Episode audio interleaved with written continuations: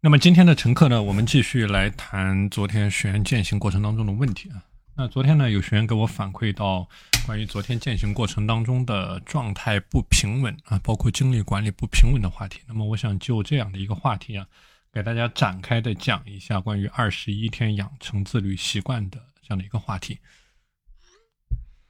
所以，一个自律的人啊，他一定是有着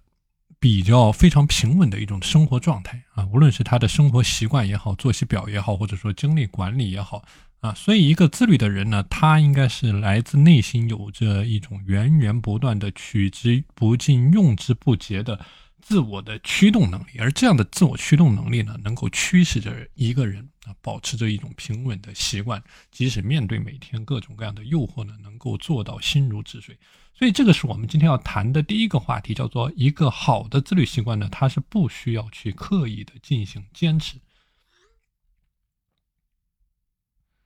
所以我们很多人呢，就是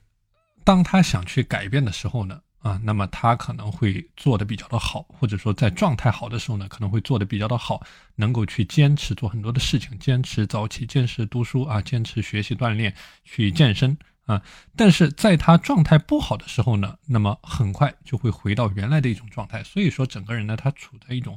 起伏的状态。那么状态好的时候，可能就那么几个星期的时间啊，但是没有坚持下来了之后，那就回到了原来的状态。所以这个是我们很多人在。进行状态管理的时候所出现的问题，那为什么会出现这样的原因？核心点就是我们之前所谈到的，没有找到自我约束的内在的驱动力。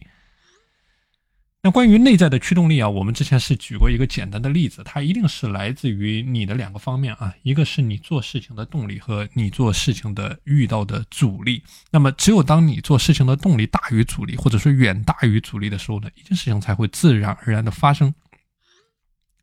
那这个就像一个非常简单的例子啊，比如说一个学生，他的老师告诉他，今天你要给我完成一份报告啊。如果说你把这个报告完成了，那么我在期末考试给你加五分；如果你没有完成，那么我给你扣五分。那么第一种情况啊，你完成了这个报告，你得到了五分，那么这个就是你的收获，你获得了正向的反馈。那么第二种情况就是负向的反馈。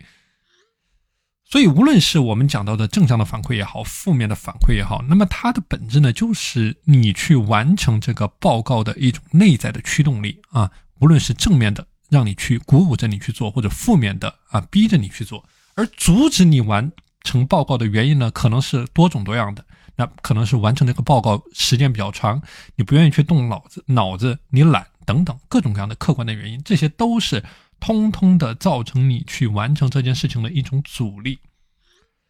所以在这种简单的例子里面啊，只有当你去完成报告的动力大于或者说远大于不完成这个完成这个报告的阻力的时候呢，那么这件事情才会自然的自发的进行。所以说，懂得了这样的道理啊，那么回到我们昨天学员的这个具体的问题，你要保持这种平稳的状态，或者说你要坚持能够。把一些事情给做下去，您能够这个长年累月的去坚持、去死磕、去聚焦，那一定是你在每一件具体的事情、每一个具体的细节上面，能够更好的去优化你的内在驱动力的力量，从而从而呢实现你自律的行为。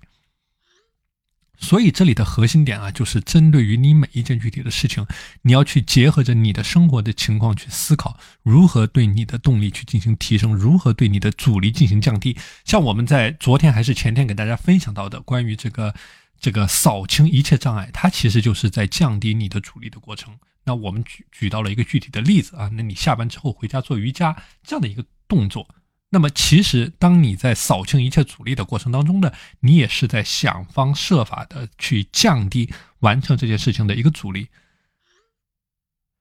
所以，这里再给大家举一个例子啊，像我们之前谈到的这种早起的例子，那么大家可能会想了很多的方法去实现早起的这个目的啊。那么很多办法呢，它是从阻力的这个维度去出发的。那比如说啊，尝试每天去。早早睡一个小时，那么第二天没有这样困，那其实是在降低你的阻力，或者说你醒来之后呢，去喝一杯咖啡啊，或者说设置一些闹铃等等啊，用音乐替代闹铃，这些都是降低你早起的阻力。那么同样的概念，当你去思考这个问题的时候呢，你也可以从另外的一个角度，动力的角度去思考啊。那比如说你是一个美食家啊，那你完全可以在早起之后呢，一个小时之内给自己准备一顿这个精美的大餐啊。那么你有着相对的动力去起床啊。那比如说你喜欢玩游戏，喜欢看小说，那么你在早起之后，你你也可以分配自己五分钟、十分钟的时间去做这样的事情。那么这个也是鼓舞着你起床的一种动力。所以说啊，怎么去寻找你的动力，怎么去降低你的阻力，这个是根据你的每一个生活的细节。你的每一件具体的事情落地执行到你的生活当中啊，这个是我们讲到的这件事情的一种底层的逻辑，无限的去放大你做这件事情的驱动力，然后让自己去形成一个又一个的自律的行自律的微习惯。那么，当这种自律的微习惯建立起来了之后呢，你整体的平稳状态它是会得到一个提升的。所以你会发现啊，我们为什么很多人他做不到这种平稳的状态？那可能是木桶的短板理论。那么，在某一个短板它出现了问题，那么整个人的自律体系呢，它可能就出现了多米诺骨牌的效应啊，整个体系它出现了崩塌。所以，这个是我之前给大家提到的二十一天养成习惯的法则。这样的一个法则呢，它最早的来源啊，是来自于《心理控制术》这本书。那么，这个作者马尔茨啊，他是一位临床的医学家。那么，在他的工作当中，他发现了一个有趣的现象，就说经历了整形手术的人。他是需要二十一天呢才能够适应他自己的新的面孔的。那像有的截肢的病人啊，他截肢啊，那么他出现这种幻肢的体验，需要二十一天才能消失。什么是幻肢呢？就是他的这个肢体啊已经被截去了，但是他还能感觉他有这样的一种肢体，所以这个叫做幻肢的概念啊。这种感这种体验呢，要二十一天才能够消失。那么像一些新搬家的住户啊，在二十一天才会有家的体验。所以这里是我们提到的，你的自律习惯养成的关键就是不断的重复，不断的重复，不断的去死磕，而且是用可以预见的方式不断的去重复，没有太多的捷径可言，包括保持你状态的平稳。那比如说用二十一天不断的重复一个习惯，像我们提到的，把它写在你的日程表里面，那你就有很大的倾向，很大的概率呢去完成这件事情，并且形成习惯。那除了一些简单机械的重复啊，那这里呢，如果说你能够锦上添花，你能够勤加练习，持之以恒的坚持，而且你能够突破原来的水平进行精深的训练，这个时候啊，你的大脑的结构也会发生变化，就是说你大脑包裹生物神经纤维的绝缘脂质叫做呃这个髓鞘质啊髓鞘质，它会变得更肥。更厚，那么你的即时反应能力呢也会变得更强，你做某一件事情的技能也会随之提升。所以这里是今天给大家分享到的一个核心点啊，关于你的二十一天的习惯的养成，你要保持这种平稳的精力的状态、时间管理的状态，一定是坚持勤加练习某项微习惯。啊，一定是非常落地的某一个具体的习惯，你的早起，你的读书，你的这个锻炼，你的工作啊，像我们有的学员，今天工作九个小时，明天工作两个小时啊，这个就是一种不平稳的状态啊，所以这个要勤加练习去保持你的某项微习惯，你锻炼的越多啊，这个就像你骑车一样，你锻炼的越多，这个时候你的动作是越熟练的，你越能够收发自如。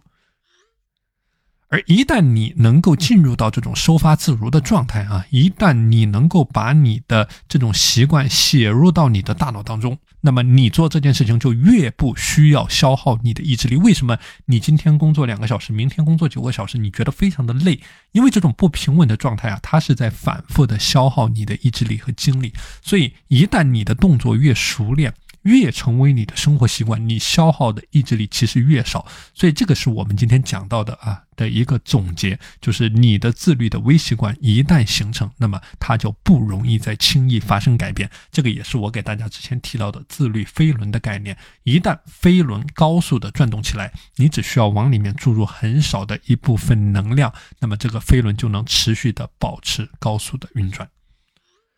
好的，今天的内容和大家分享到这里。大家如果想要加入到我的时间管理的学习社群，可以添加我的微信五幺二四九零五七五五幺二四九零五七五。我们下期节目再见。